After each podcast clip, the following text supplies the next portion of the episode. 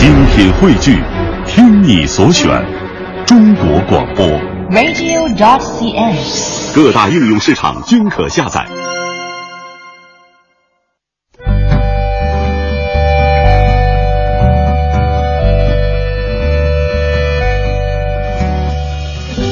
讲述看不见的心灵故事，记录几代人的情感春秋。周一至周五二十一点，我们和您一起重温那些年。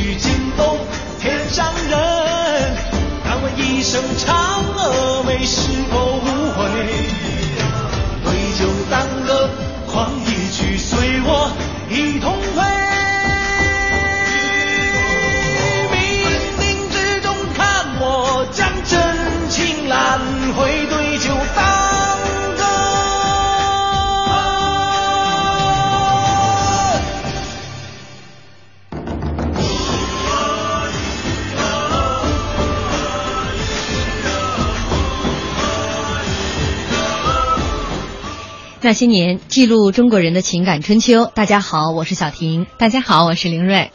一杯酒，香醇浓烈，酒香从华夏起源，飘散至今，散发出东方文明特有的味道。从夷狄酿酒说到西周禁酒令，从唐代鼓励酿酒到清代酒业盛景，千百年来它发酵出不同的故事，酝酿出不同的传奇。今晚我们和大家一起来回溯酒的起源与历史。今天做客我们直播间的嘉宾是北京国际酿酒大师艺术馆馆长、酒类摄影家宁小刚。我们欢迎一下宁老师。宁老师您好。你好，嗯，主持人好。好，呃，宁老师也是跟我们听众朋友先来打一个招呼了啊，呃，大家呢也可以在新浪微博检索“经济之声那些年”或者艾特主持人小婷艾特 DJ 林睿来跟我们互动沟通。刚刚宁老师就简单的两个字儿“你好”，大家听出来了吗？声如洪钟，气沉丹田。主持人这个还专业哈，所以喝酒出来的，酒缸里泡出来的好嗓音。但是宁老师之前跟我们在聊天过程当中还说了，嗯，他个人其实对酒就是朋友推杯换盏，嗯。呃，没问题，自己还很少小酌。但是后来说到这个品酒哈，哎，这个葡萄酒怎么品啊，白酒怎么喝，又说的头头是道，专业人士，这必须得酒缸里泡出来。对，伪专业。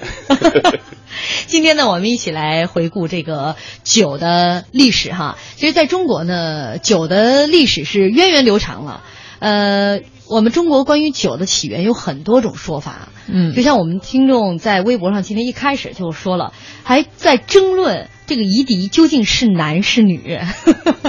嗯，基本上嗯大家都认为她是女的，我也认为她是女的，因为女人喝酒更好玩。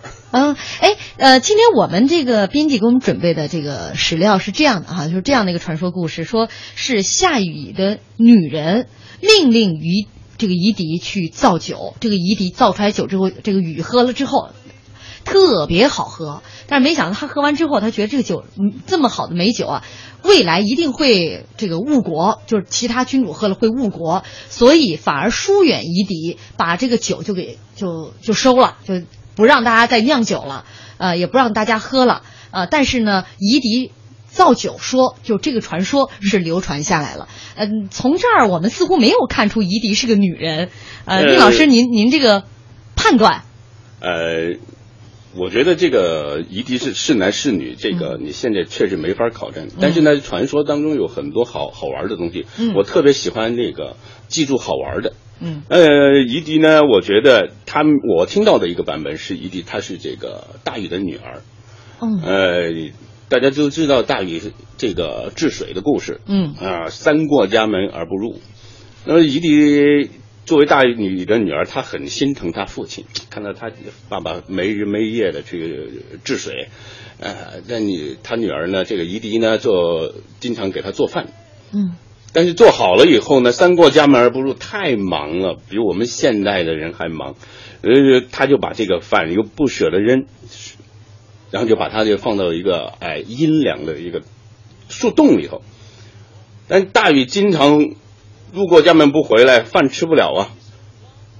到一个月以后回来，他们就说啊，你这么忙，我们都给你做了饭了，给你做了好几次饭了，都怕你会这个怕坏，我们都把它放在树洞里头。然后想起来了，在树洞里把它拿出来，闻到一个很奇怪的一种香味，大家都没有闻到过的香味。嗯，那大家说，哎，别浪费了，我看看还能不能吃。这吃也觉得这个味道也也还能接受。嗯吃完了以后没也没出吃出问题，然后开始琢磨，一一一滴开始琢磨，哎，这个是呃在放在树洞里头放了这么长时间，我能不能这个味道还可以，还特很特别，以后我再做一点饭再放在里头，久而久之，那成了一种技术了，然后就开始有了这个最开始的米酒。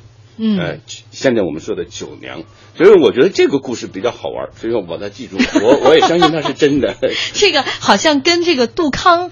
呃，酿酒说有点合二为一了哈。嗯对啊，历历史上有一种说法，说是杜康酿酒嘛，他也是大同小异呃大同小异，他也是把这个剩下的饭放到了树洞里面，久而久之，突然发现这个味道不一样。但是杜康应该是历史上确有其人哈，有着对明文记载的。对，这个呃呃，这个铭文记载其实就是曹操的那 曹操的那个 啊可以解解忧唯有杜康，所以说大家都把他这个记住了。但但大康杜康这个人呢，也是我觉得他的足迹遍地各地，呃，有这个河南有杜康，然后这个呃河北。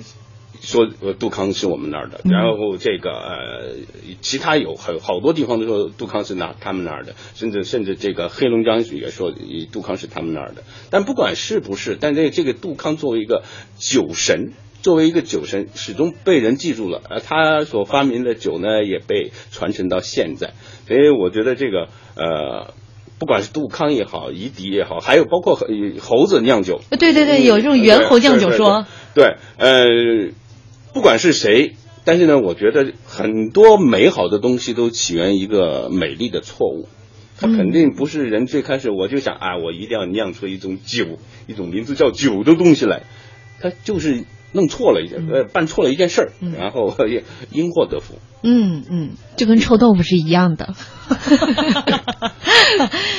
没想到就这个啊，呃，因为一个美丽的错误而流传下来了这样的一个，将错就错。嗯，呃，这样的一个千古啊，这我觉得国内国外都有的这样的一种。美酒，其实酒的种类也有很多，我们未来也会讲。但是其实我们现在说到酒，如果说到上古时期的话，应该最早都是米酒。对，都是米酒，它不可能有烧酒，烧酒是后来的事情。嗯，而离现在也不是太远。嗯，而且这个米酒是都是就是属于挺浑浊的这种。你看过去一说这个这个酒量特别大。呃，我在做茶的时候看到过史料当中，呃，说到那个三国时期的，然后有一个君主哈，然后呢，他当时手下嘛，呃，他他对手下挺苛刻的，但是他那个手下又挺有才，所以呢，每次这个喝酒期间呢，他就让他那个手下呢以茶当酒。就后来他有一次就问那个手下说：“你能喝多少？”他说：“臣最多也就喝两升。” 然后嗯他说：“我呢？”他说：“其实这个这个这个这个君主也说，我不瞒你，我最多也就只能喝三升。”你换算成现在，那就是农夫山泉大桶好几桶。就是四斤嘛，差不多是吧？包括武松的三万步三万不过岗对对对也是米酒。嗯，但这个米酒的这个这个，就像今天我们说跟米酒很相似，就是我陕西特别流呃实行喝那个醪糟，嗯，醪糟，呃，就跟那个是有它有很相似吧？对，但是这个比较普遍。嗯而且这个原来的这个酒呢，他们讲一酒同源，他就觉得酒最开始酿造出来，它不是当酒来喝，不像现在，它为了社交，为了朋友们的欢乐，它是为了一种祭祀，用来祭天或者祭地，还有呢用来当当药。嗯，那么包括像现在南方有些地方，呃，生了孩子坐月子的女人也要喝醪糟，醪糟对因为它这个呃能够这个呃补身体。嗯，这就是它的药效的一部分。对对对对嗯，刚才一看这个宁老师说一点，就是它可能有祭祀的这个功、功能哈，因为酒在上古时期太珍贵了，粮食造的，那时候人还吃不饱呢。我最近小的时候就说酒是什么？酒是粮食精嘛。对，很多人把酒呃酿出来以后，先不自己喝，先给地上泼一碗，嗯那是给敬先人，呃对敬天敬地祭祀，呃，那种祭祀。嗯，好，这里是中央人民广播电台经济之声那些年，我们本周那些年中国传统文化八雅之一，为大家来讲述酒文化。我们广告之后见。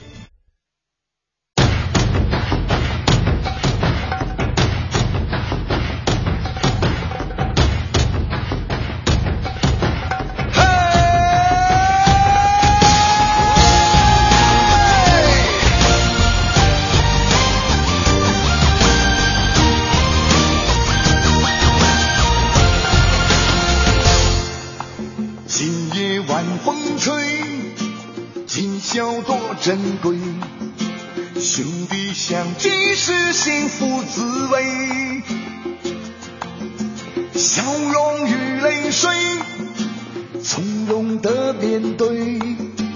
把酒当歌，笑看红尘，我们举起杯。今夜歌声醉，今夜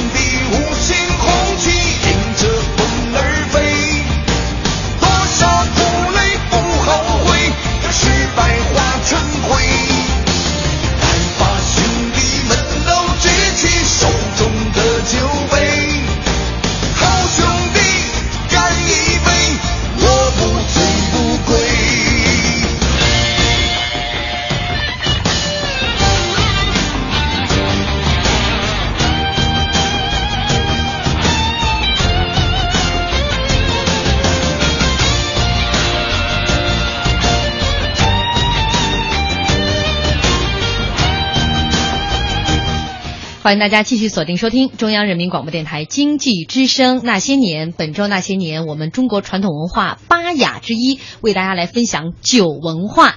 今天晚上做客我们直播间的是北京国际酿酒大师艺术馆馆长、酒类摄影家应小刚老师。也欢迎大家在新浪微博检索“经济之声那些年”或者艾特主持人小婷、艾特 DJ 林睿来跟我们互动沟通。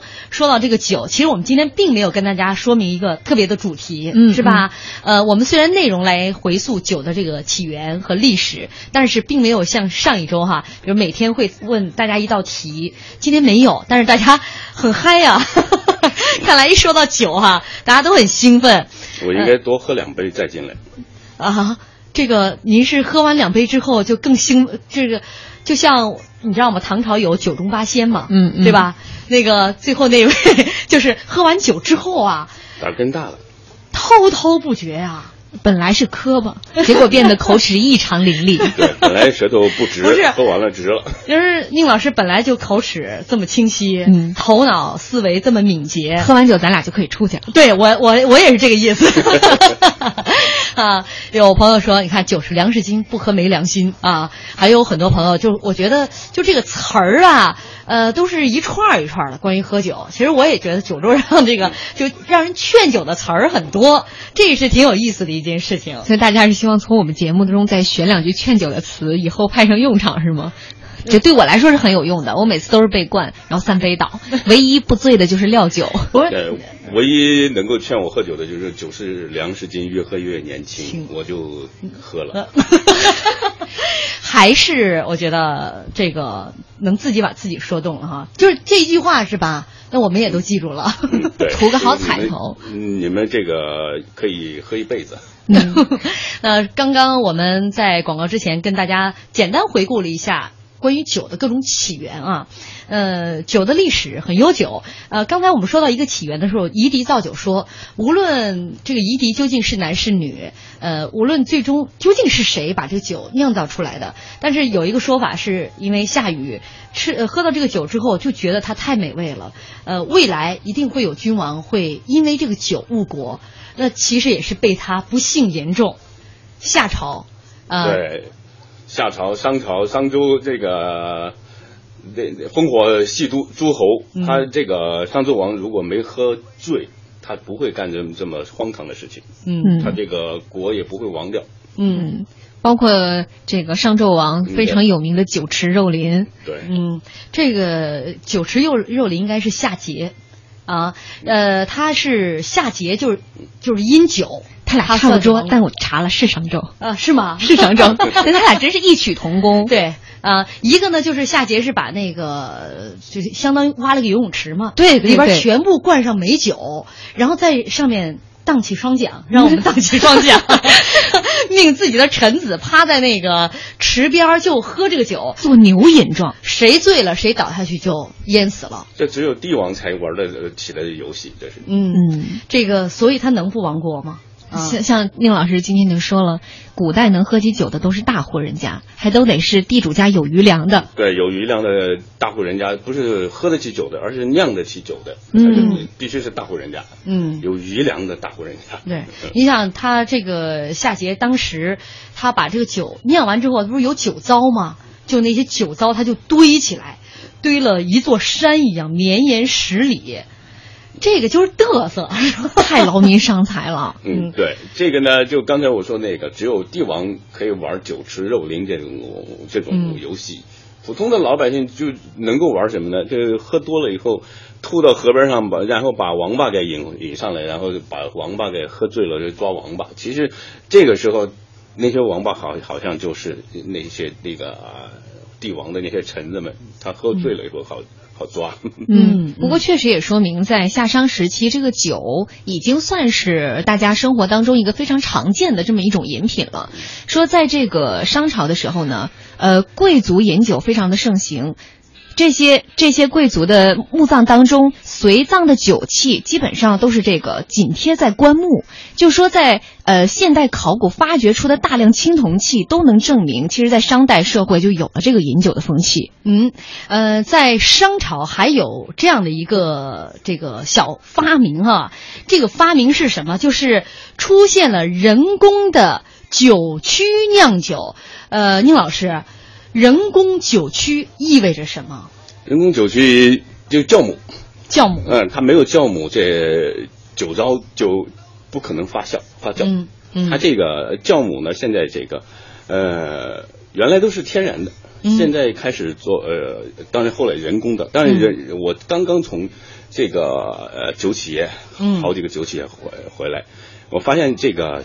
他们在制曲的过程当中，嗯。有一些很好的一些这个呃这个过程，嗯。就好像跳舞一样，他用脚踩，嗯，呃，就是，但是我觉得这个现在酒企还用这种吗？还用，你瞬间就不想喝了是吗？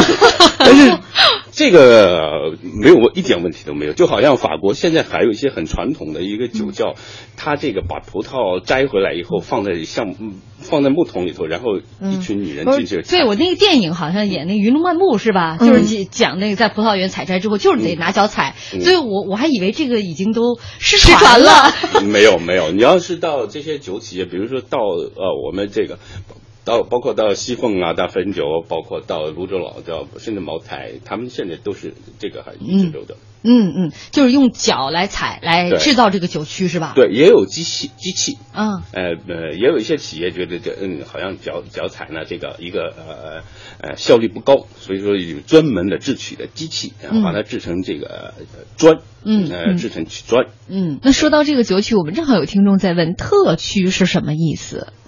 呃，特区呢，这是泸州老窖，泸州老窖独有的一个。特区也是跟这个区九区是一个意思吗？哎，对是是一个意思吗也是一对对，也是也是一种这个的曲药。嗯呃，酒区它这个泸州老窖的呃特区是独门绝技。嗯你就不方便多说的意思。反正你喝就是了，是吧？就 这意思。你知道吗？我为什么要专门强调一下这个酒曲酿酒？嗯呃，说像日本的这个清酒，嗯呃，就是源自于，就是从唐朝哦呃传过去的这种。就用酒曲，因为过去他们一直就没有分离，就是就叫浊酒，嗯。就是米跟这个没有酒水对，没有没没有，就是浑浊为一体的，嗯一直到了这个公元七几几年，才由嗯。又从了高丽传过去了这种酒曲，他们才把这个酒的浊酒才能分离出去，就是用了这种酒曲。对对对对，嗯，那我们其实早在夏商周时期就已经有了。太牛了这是一种传统的东西，嗯非物质文化遗产就是这么传下来的。啊！为什么就传过去呢？嗯真是的，好舍不得哦。这没法儿，没有办法。这个人希望这个能够喝到好酒，所以说一传十，十传百。他这有好的酒会走路的。啊，也也是，好的酒会走路的，是他自己跑过去的。呃，简单说了一下这两个这个夏商两个昏庸无度的这个国王，嗯而使得都亡国于酒亡对亡国于酒，因为后来在推翻他们的时候都有这么一条罪状。对吧？对就是饮酒无度啊。嗯呃，那到了西周的时候，就是因为借鉴前面的这些经验教训，推出了我们国家的第一个禁酒令。嗯，啊，这个禁禁酒令叫做酒告。这应该是文献可考的中国最早的一份禁酒令。那个时候我就估计禁酒令一一方面是，呃，喝酒误事，嗯呃，肯定是某一件事情，某一个人误了这个皇上的大事儿，嗯他生气了。还有呢，可能那个是国库亏空，嗯余粮不多了，嗯所以说得禁酒。嗯，而且在那个时候呢，这个西周已经有了一整套这个机构，一是管理酒哈，还有酒还有分类。我今天简单看了一下这个呃这个酒的制度和规格，比如规格叫五旗，嗯呃范旗是含有这个酒字，味道很淡的酒。里旗是一种酒汁和酒渍相混合，而且带有甜味儿的酒。昂旗是白色的浊酒，呃，这个提旗是黄色的酒，沈琦是去掉酒字的清酒。清酒应该算是最贵重的吧？呃，对，我觉得如果是咱们现在中国历史上造酒的历史一直能够延续西西周的这种酒的分级制度，到现在可能中国的酒水平会非常非常高，比现在高多很高很多。那是中国也应该是世界上最早的酒的分级制度。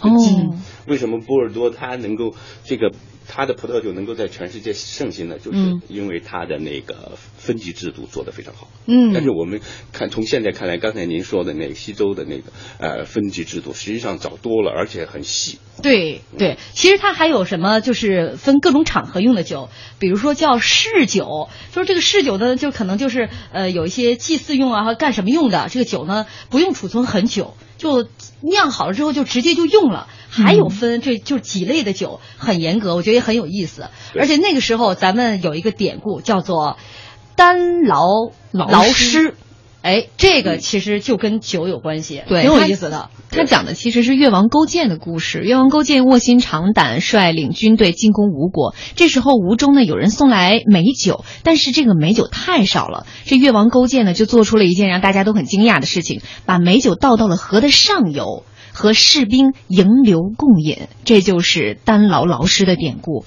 我觉得有点糟蹋。哎，有点夸张。有多少酒能够让这条河能够充满酒味？嗯，平时您想想，但是我觉得这也许就是，呃，越王就是鼓舞士气的吧。对你想这美酒，平时士兵哪有机会来喝呢？对啊、越王愿意与士兵共饮，共饮一江水。壮行酒嘛。虽然越王心也在滴血，是吧？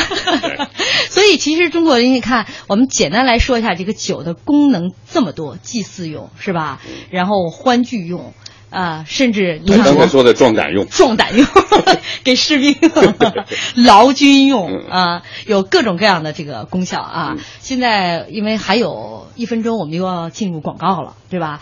接下来其实说到这个，后来还是有很多这个有几个朝代都有这个禁酒的呃这样的一些规定，呃，时间很短，没办法跟大家来详细的来分享。我们来简单看一看大家的一些留言吧。嗯，呃，我看看啊，有好多朋友都在讲自己喝酒的这个经历，然后有说到现在，听说现在都是勾兑的，哎呀，这个问题好尖锐啊。呃不尖锐，这是事实，而且这必须勾兑。哦，如果如果没有勾兑，就没有白酒。就是你刚刚摘出来的酒，就是它是没法喝的。嗯呃，这个呃很燥，还而且呢可能偏酸，就必须用呃陈年的好酒，用一一些很好的基酒来重新给它调味道，包括降度。就是加水嘛。呃，也也不是简单的加水了，它就所以说勾兑这个是中国的白酒工艺必不可少的一个流程，一个一个工呃一个一个环节了环节，嗯呃，所以说很多人误解了。以为勾兑就是把一些不好的东西，比如说食用食用这个医用的酒精啊，或者工业酒精啊，给它调到里头去。哪有那么简单呢？对我们回来再跟大家讲。现在进入广告。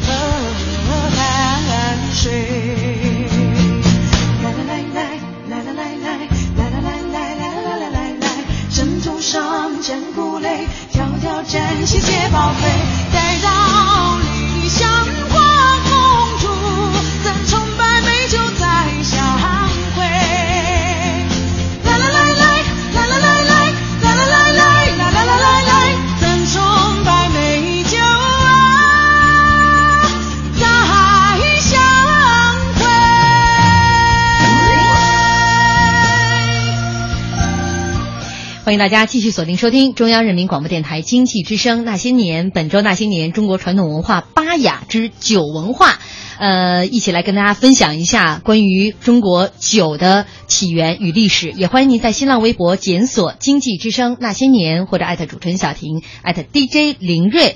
那今天做客我们直播间的嘉宾是北京国际酿酒大师艺术馆馆长、酒类摄影家宁小刚老师。呃，微博上有听众朋友说，这是因为今天节目好的原因吗？半小时都过去了，他是想提咱俩要说不完了。绝对说不完了。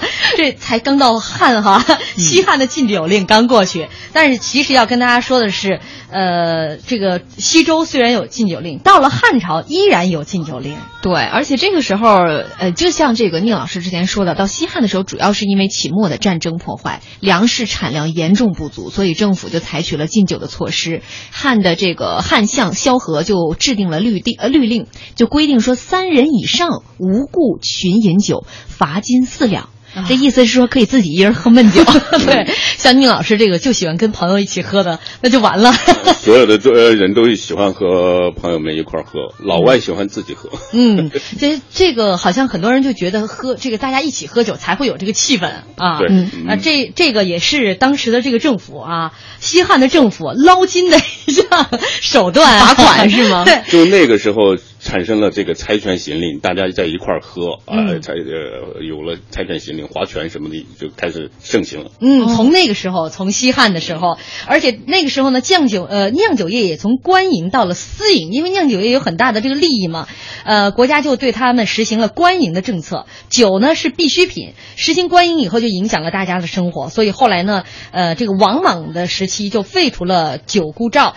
放松了国家对酒类的专营，相当于对酿酒事业是有了一个很大的一个发展。对，私人酿酒作坊就蓬勃产生。嗯，那个时候，哎，有这么一个故事，说汉武帝跟红粮酒，这历史上这红粮酒，红粮高粱高粱酒就是啊，这酒现在还有吗？现在还有啊，现在就就是咱们说那高粱酒吗高粱酒现在大部分的酒都是高粱做的，嗯高粱酿的。嗯，据说这个汉武帝啊，因为非常思念死去的李夫人，想到李夫人就悲伤不已。后来仆人给他拿上了红粮酒，一喝完就乐了，这就是借酒消愁。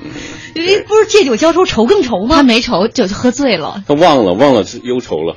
嗯，而且其实，在汉代就开始酒运用在了这个医疗的领域当中，这个开始最早的这叫药酒是吗？对，这一一酒同源就是从那个时候开始。嗯呃，那个可能世界上没有某一种水，但除了这个砒霜啊，什么这个啊，其他的一些剧毒的药，只有这个酒喝了以后立竿见影，马上就在人的人的这个身体上反产生作用，不仅在身体上产生作用，而且还对人的精神和灵魂产生一些影响。一个很正常的人喝了酒以后马上不正常了，马上可能口齿伶俐了。刚才大家说的那个，呃，会出现平时不一和平时不一样的那个人。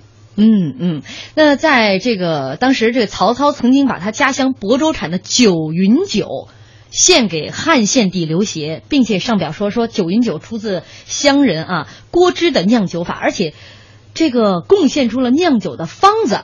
嗯那据说这个曹操贡献的这个酿酒方子，成为后来黄酒酿造最主要的方法。曹操在造酒也很有贡献。曹操比杜康我觉得还重要。而且曹操开启了中国用酒来送礼的这个时代。哦，对对对呀、这个给汉献帝送礼。对呀、当时这些人都特别喜欢喝酒。今天还看到一个小故事，说三国时期有一个人叫郑权，吴国吴国人，可以算得上是那个时期的酒圣。他喜欢酒喜欢到什么程度？他就曾经说：“我希望自己能有一艘载重这个五百壶的船，装满了酒，然后四十的水果啊，这个呃下酒菜就放在船的两头，想怎么喝就怎么喝，而且酒永远喝不完，喝掉一点儿就自动长满。”他说这是最大的快乐。你看这酒就让一个人本来很无趣的一个人变得浪漫起来了。啊，而且你知道吗？他就说临死之前对家人反复交代说。等我死了，把我葬在陶瓷厂附近，百年之后我就变成土了，这样就可能被他们烧成酒壶啊、酒坛呐、酒罐啊、酒缸啊。那时候我肚子里边天天装着酒，泡着酒，我就心满意足了。嗯这是真正的一个，真真是酒吃了。对，这个呢也是后人给他这个呃编造的一些故事。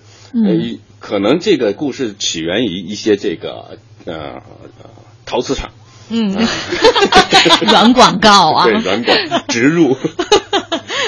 那个时候，其实呃，我们回来说到酒器的时候，也会跟大家来介绍啊。呃，从古至今，从青铜啊到陶瓷啊，确实，呃，人们喝酒的这种容器各式各样。嗯，但是这是呃三国时期啊，到了这个魏晋南北朝，我觉得这个时候酒的种类已经很多了。那个时候开始奢靡之风开始起来了。对，你看，我看那个有梨花酒、驻颜酒，这明显就是给女性喝的嘛。嗯驻颜酒，就孩子和女人的钱最好骗，从那会儿他们就懂。还有蔗酒，就是甘蔗甘蔗酒来做的酒，呃，还有什么鹤商酒鹤商酒、千里醉、桃花酒，嗯，名字都挺美的。对，那个时候开始人讲究玩儿，所以说打破了原来用这个呃高粱啊或者用米来做酒的这样一些传统，开始玩各种各样的原材料来做酒了。嗯，呃，说到那个时候，呃，今天呃，宁老师还跟我们讲，就是他的这个呃酒类的艺术馆哈，未来会。这个请到很多的这个酿酒大师。对，其实我们今天说到，在魏晋南北朝的时候，有了历史上第一位酿酒大师，这叫什么来着？他叫呃，我看一下啊，刘白 什么坠 坠，刘白坠，刘白坠，他跟杜康是齐名的。嗯，对对，但是杜康比他更有名，就是因为曹操提提到过他。哦，嗯所以还是得有名人帮着忽悠一下。对，得得有人帮嗯、帮腔，哎，嗯，说这刘白坠他酿的酒啊，就是如果你放在盛夏时节的这个太阳下面暴晒，即便是放置很长时间都不会变质，酒的味道香而醇，喝下去之后很长时间都醒不过来。我觉得有点像迷魂药。然后据说在这个呃南青州刺史毛鸿斌携酒上任的这个路上，在路上遇到了劫道，但是这些劫道把这个酒喝完了之后就都醉了，于是就被擒获住了。所以这个酒从此之后又被称为是秦奸酒。反正就说他酿的酒是酒精度非常之高。嗯对，这个酒，所以说对人的精神呢、对内心和灵魂产生的作用就不可小视。呃，有的人喝完了酒以后，这个原来从来不说的秘密也滔滔不绝说出来了。嗯，我也是这样。就像我们听众朋友给我们发了一个笑话，就属于这个这个呃，您刚才说的内容里边呢，就是夫这个两个人喝醉了嘛，说的一些这个酒后吐真言的话。现在那笑话我找不着了，我先跟大家卖个关子哈，一会儿找着了我再跟大家来分享那个笑话。这刚才说的是魏晋南北朝，其实刚才您说的这个酒的奢靡之风啊，就包括那时候竹林七贤，嗯对吧？就是经常聚到一起来喝酒。嗯呃，我们可能未来还会说的这个酒仙刘伶啊，就是其中之一。关于他的故事太多了，他跟酒的故事，我们在说古琴的时候也提到过他。嗯就这个人喝酒的时候，呃，骑着这个鹿拉的这个车，手上随时让他的这个仆人拿着一把铁锨。说我喝醉了，我醉死在哪儿，你们把我直接就埋在哪儿好了。太随性了。嗯，还有比这更有有更大胆的故事，就是阮籍和嵇康他们俩好朋友，这个喝喝了酒以后，那个阮籍他这个使使斧头的技术特别好，他这个呃这个嵇康就是说，这喝完酒以后胆子就上来了，他说我在我的鼻尖上这个粘一块这个泥，然后你用斧头把它给削掉。嗯，最后喝完了酒，真是这个呃阮籍把他这个斧头一挥舞起来，挥舞一阵以后，他就泥被削得干干净净，就是因为有了酒，哎，鼻子还在，毫发无损，就是因为有了酒，才能够干出这么大胆的事情、疯狂的事情。你就是说，如果他没喝酒的话，那鼻子就掉了。对，他还不敢去去削那个鼻子呢。这就是一一大家一听特别豪放的这个这个气派哈但是一直就延续了唐朝、嗯啊。到了唐朝之后，像酒楼啊、酒肆啊，开始各处林立了，嗯嗯，有盛唐景象。所以我在想啊，那些酒楼灯火通明，通宵达旦。觥筹交错，然后吆五喝六，嗯。最后吐的满地都是。那就是 CBD 三里屯儿，而且我们现在有一句话说“酒过几巡几巡”，据说这个巡其实就是从唐代那会儿讲究起来的。对。它这个巡很有意思，呃，不是说我们现在喝酒是大家一起干。对，它是一个人一个人一杯，然后像击鼓传花一样喝下去。对对对，他给自己喝酒找到很多的这个理由和乐趣。嗯嗯，在唐朝，你看就跟这个竹林七贤一样哈，嗯喝酒都是论波的，对吧？这是很集团公平的，组团喝，避免有的人作弊。嗯啊，这一个人一个人喝，这就没人作弊，嗯，大家是公平的。嗯，呃，另外一点呢，就是说组团喝嘛，就是大家呃好酒之人都会这个特别亲近，比如说竹溪六艺，还有饮中八仙。呃，杜甫曾经专门为饮中八仙做过这个诗，叫《八仙歌》哈。呃，首先说的是贺知章，他是其中资格最老、年事最高的一个，在长安呢，他用金龟换酒作乐啊。呃，说他喝醉以后骑马的姿态就像乘船那样摇来晃去，醉眼朦胧，眼花缭乱，跌进井里，竟会在井里熟睡不醒。对，他这原句就是“支张骑马似乘船，眼花落井水底眠”。然后说到的第二个人呢，呃，就是汝王李靖，他是唐玄宗的侄子，唐玄宗是非常的宠爱他，所以他是敢于饮酒三斗之后才上朝去拜见天子。按理说这应该是大不敬的。嗯，但是谁让皇上喜欢他呢？而且这个人在路上啊，看见那个酒车。就会馋得直流口水，他也不是看见酒，是看见车就直流口水。看看到酒车，嗯看到酒车就直流口水。然后呢，说恨不得想把自己的封地迁到酒泉去。说相传那里城下有金泉，泉味如酒，故名酒泉。对，现在像这样的人也有，也大有人在。嗯看到这个空酒瓶都开始犯晕，呃。还有有的看，就像晕船的人，晕到一定的境界的时候，看到船票就开始晕了一样。你在那头，我在这头。我想起来，我一看一想到跳跳糖，就是嘴里面会泛酸，基本上就是这个境界。再 再往下呢，杜甫其实还讲到了很多人，比如李世之，呃，他是曾经位居左丞相，雅号宾客，然后饮酒的时候也很铺张浪费，日费万钱啊！哎呦，看着我了，心疼哈。对呀、觉得就不像是个清官儿，能买多少金子呢？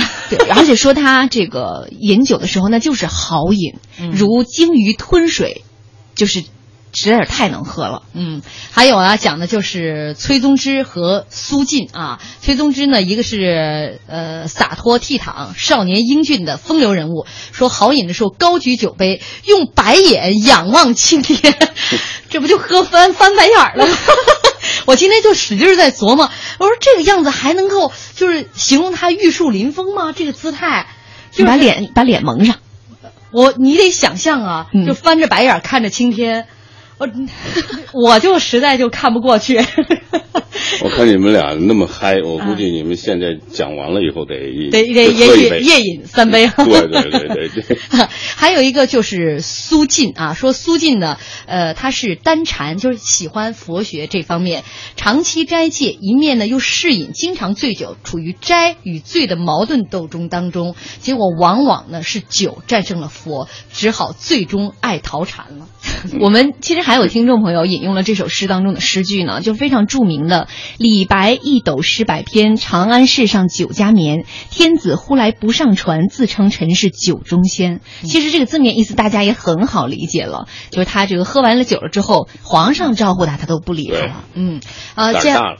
说一下第七仙跟李白比肩的人物张旭啊，善草书，好酒，每醉后好呼狂走，所笔挥洒变化无穷，若有神助，就必须得喝酒。就像您刚才说的这个阮籍他们一样，就喝完酒之后，这剑法才好，对才能把人鼻尖上泥削得干干净净。斧斧头砍人，斧哎 斧斧头来砍。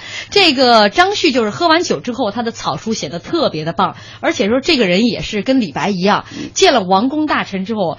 脱帽子、脱鞋、光着脚，他的书法其实酒帮他这个帮了大忙，嗯没有他的没有酒就没有他的书法。对，这最后第八仙就是我们刚才提到的那一位焦遂，他是喝酒五斗之后方有醉意，那时候他却口齿清晰，他原来呢是一个平民，而且是一个口吃，嗯所以总结下来就是谁喝酒谁长得漂亮，谁喝酒谁文采斐然。但从此哈、从这个酒中八仙当中看到，你看焦遂他是一个布衣啊，嗯。前面这个你看有诗仙，然后有王公贵族，真正的酒桌上是平等的，嗯。啊，就这个感觉特别好。嗯嗯，所以说，我觉得这个酒把它入药，应该是现在应该在医生的处方里头，处方里头这个规定啊，处方这个有酒的话可以报销，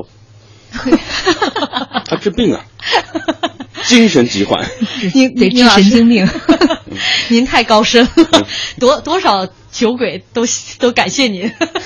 酒厂感特别会感谢我啊，。酒厂更感谢您。对啊，这个唐之后，其实到了宋，其实跟唐朝一样。嗯啊，也是这个酒肆酒楼，呃，发展的非常好，而且酿酒技术有了明显的进步，而且那个时候呢，这个宋朝的酒业制度也是比较逗的，设法劝饮以敛民财，国家劝老百姓喝酒嗯啊、而且那个时候好，呃，到了尤其到了明朝之后，还有很多小作坊，是吧？对，这个中国现在呃留存最久的嗯四百多年，也就那个你们听到的那个一五七三年。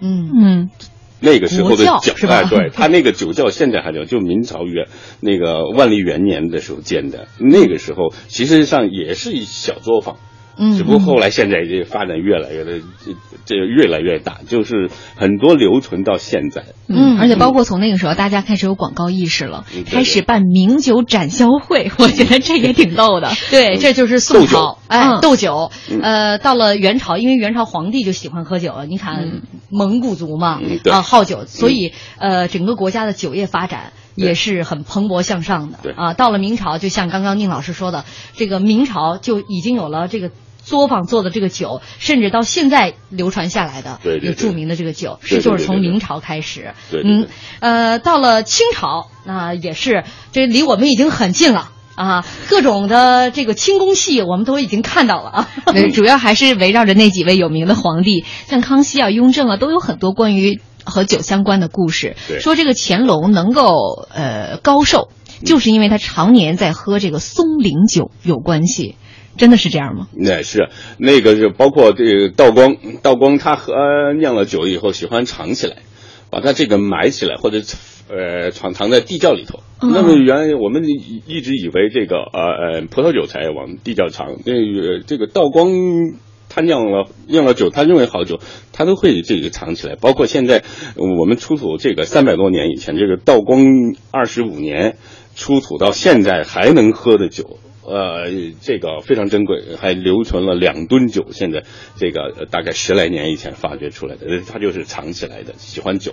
哎呀，我刚才一说那藏酒，我突然就觉得皇帝那么亲近哈，嗯就是那种亲切感。他也是人原来皇帝也是是人，对。也有玩心很重，还有那种吃独食的感觉。皇帝玩起来比老百姓玩的还嗨。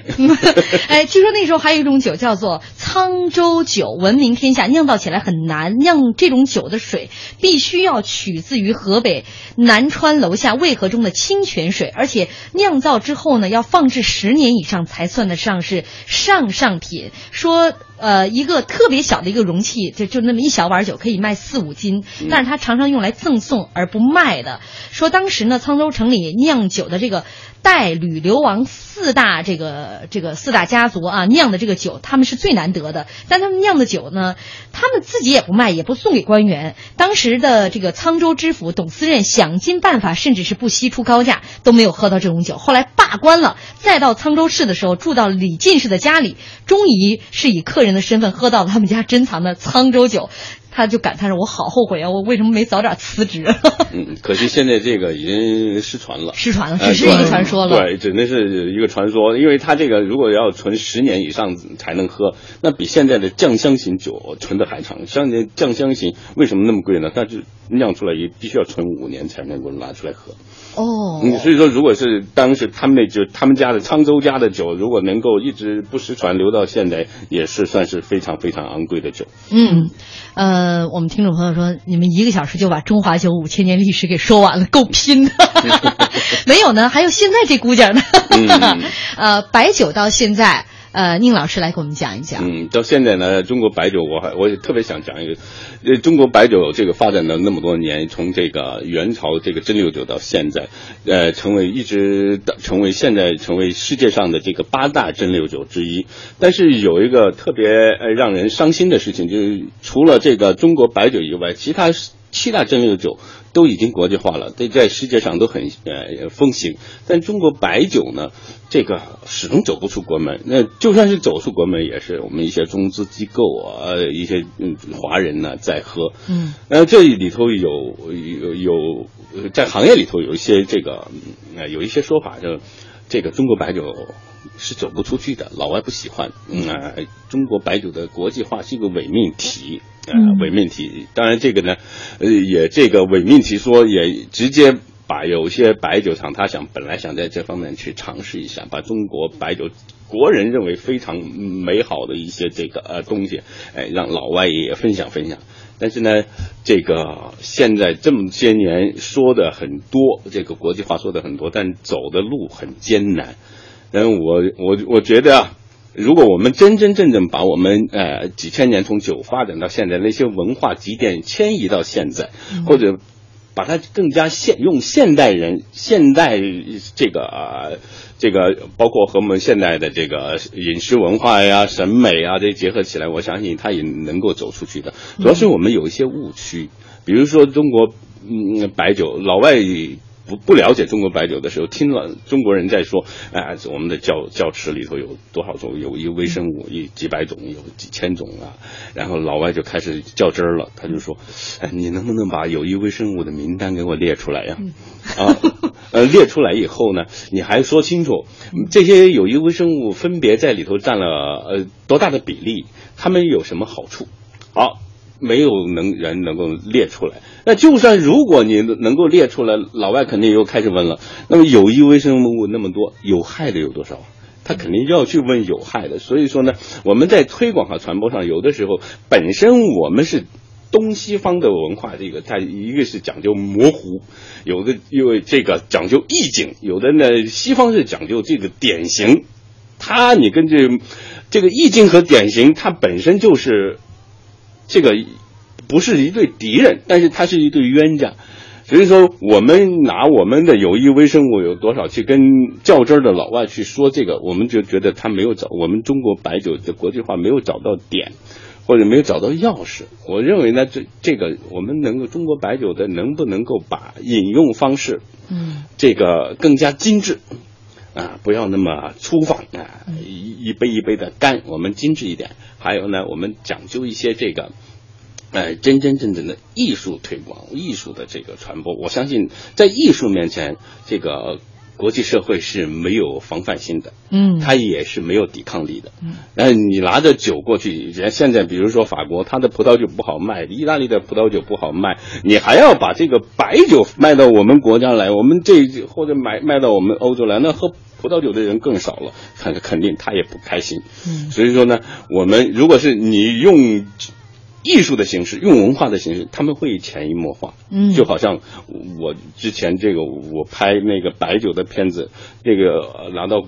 法国去一一比赛，他们给了个第一名，就是因为什么呢？那我穿了一件艺术的外衣，我拍的是白酒的这个 题材，所以说，在我觉得这咱们这个首先这个文化自信还是要有。嗯嗯啊，就是你像我们今天简单一说，其实太浓缩了啊！嗯五千年的中国酒文化，对。呃，今天还简单主要说了一些白酒，我们还有黄酒，黄酒其实三大酒黄，对吧？中国黄酒历史太悠久了，对对而且我们今天也简单说一下，呃，你比如说唐朝的时候，我们的酒走出国门，嗯。有了日本的清酒；元朝的时候，我们的酒走出国门，成了日本呃，成了这个韩国的烧酒。对呃，历史有这么辉煌的历史，今天我们怎么样把这些历史捡拾起来、嗯啊？呃，重新让我们的这个中国的酒文化焕发出它应有的光彩。有一个通道，就是以后到我们那酿酒大师艺术馆来，你就找到这个通道小 广告一下，我先得小酌三杯。来，一边玩一边喝。嗯啊、今天咱们还是以著名的九联来结尾啊，大家非常熟悉的“今朝有酒今朝醉，明日愁来明日愁”。哎，每天结尾会给大家送上一副酒的对联。呃，最后浩浩乎平沙无垠他的留言：一杯琼浆绵绵流淌，威武过好汉，妖娆过红颜。好饮慢品，酩酊微醺，方式不同，境界各异，只愿绚烂一份心情。哎，心情好，喝啥都是酒。好，非常感谢宁老师今天做客我们的节目，做完以后，我回去得喝两杯。也感谢大家收听，大家都喝两杯吧。我们明天再见。明天见。